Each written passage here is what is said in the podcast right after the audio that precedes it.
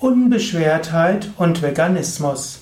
Ein Eintrag im Yoga Vidya Lexikon der Tugenden, Eigenschaften und geistigen Fähigkeiten. Eine Ausgabe des Veganer Vegetarier Podcast. Ja, hallo und herzlich willkommen zu einer weiteren Ausgabe des Veganer Vegetarier Podcast. Mein Name ist Sukadev von www.yoga-vidya.de. Unbeschwertheit. Kann ein Veganer unbeschwert sein? Das ist eine wichtige Frage. Auf der einen Seite kann man sagen, ja, das ist schwierig, denn uns geht es ja als Veganer darum, dass, Tiere, dass es Tieren gut geht.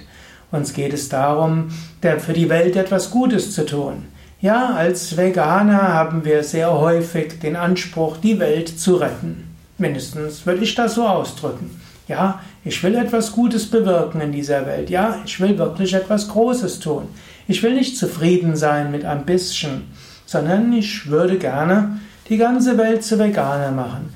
Ich würde gerne allen Krieg aus der Welt herausbringen. Das ist eine große Mission und dafür engagiere ich mich. Dafür habe ich Yoga Vidya gegründet. Dafür mache ich jetzt all diese Hörsendungen. Dafür mache ich Videos. Dafür engagiere ich mich typischerweise 80 Stunden die Woche, schlafe nur wenige Stunden. Ich praktiziere natürlich auch Yoga, mache Meditation, versuche mit Menschen geschickt umzugehen. Trotzdem habe ich aber auch eine gewisse Unbeschwertheit. Und die Unbeschwertheit kriege ich eben daher, dass ich weiß, es liegt nicht alles an mir.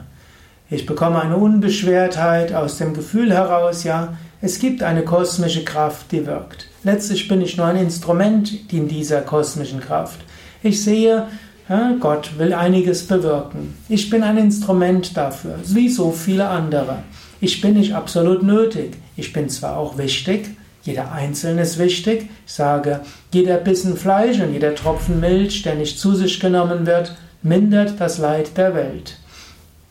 Aber es gibt andere und es ist irgendwo auf einer höheren Inspiration beruhend. Und auf dieser höheren Inspiration beruhend kann man dann eine gewisse Unbeschwertheit haben. Ich selbst bin ja Yoga-Lehrer und ja, Leiter einer spirituellen Lebensgemeinschaft. Und ich habe tiefe Meditationserfahrungen. In dieser Meditationserfahrung habe ich gespürt, es gibt eine höhere Wirklichkeit. In Wahrheit sind wir alle eins. Und Zeit und Raum sind nur relativ. In der Tiefe des Wesens, jetzt schon in diesem Moment, gibt es nur ein Unendliches. Zeit und Raum ist mal, scheint da zu sein, aber eigentlich ist diese Welt wie ein Traum.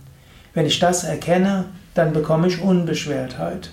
Zugegebenermaßen, wenn ich dann einen Tiertransporter sehe oder irgendwo sehe, wie mit Tieren umgegangen wird und mit welcher Selbstverständlichkeit Menschen Fleisch zu sich nehmen, ohne zu wissen, wie viel Leid sie damit erzeugen, dann ist es manchmal kurzfristig mit meiner Unbeschwertheit vorbei. Es gibt wenige Dinge, über die ich mich dann etwas mehr aufrege, als über hm, ja, unbewusstes Leiden zu fügen gegenüber Tieren. Natürlich, ich muss zugeben, ich sehe, schaue wenig fern, ich sehe, kriege also weniger mit, was für schlimme Dinge Menschen anderen Menschen antun. Ich wohne hier in einer Idylle auf dem Land, im Lippe, was Teil von Ostwestfalen-Lippe ist. Und dort gehen Menschen grundsätzlich eher freundlich miteinander um. Physische Gewalt ist selten hm, und auch Drogen und so weiter gibt es zwar auch, aber nicht so sehr, dass Menschen deshalb zu wandelnden Leichen werden. Daher ist es eine gewisse Insel der Seligen. Was ich direkt mitbekomme, ist das Leid der Tiere. Ja, es gibt hier Stelle, wo die Tiere das ganze Jahr auf gering kleinem Raum sind. Ja, es gibt Schlachtereien und alles Mögliche. Da ist es mit meiner Unbeschwertheit vorbei, wenn ich das sehe. Aber wenn ich dann irgendwo zum bemerke, es entwickelt sich und wenn ich annehme, dass alles irgendwo letztlich so abläuft, wie es laufen soll, und wenn ich davon ausgehe, dass es viele Leben gibt und dass auch das Leben einer Kuh nicht nur ein Leben ist, sondern dass alle irgendwo in die verschiedensten Körper gehen Pflanze wird zu Tier, Tier geht zum nächsten Tier, irgendwann wird Tier Mensch, Mensch entwickelt sich weiter und langfristig gesehen werden wir alle zu Erleuchteten. Wenn man das weiß und dann noch weiß, dass Zeit eine Illusion ist, können wir eine gewisse Unbeschwertheit haben. Und du siehst, meine Unbeschwertheit ist keine ganz natürliche. Sie ist eine spirituelle, eine philosophische Unbeschwertheit, die aus festen Überzeugungen und Erfahrungen der Meditation stammt. Vielleicht ist diese Unbeschwertheit daher auch nicht ganz so einfach wieder zu beseitigen. Das waren ein paar Gedanken zum Thema Unbeschwertheit und Veganismus. Du kannst selbst überlegen, wie unbeschwert bist du? Wie wichtig ist es dir, selbst konsequent vegan zu sein, bio, öko, vollwertig, gesund? Wie wichtig ist es dir, dass es andere werden? Wie unbeschwert oder nicht unbeschwert bist du?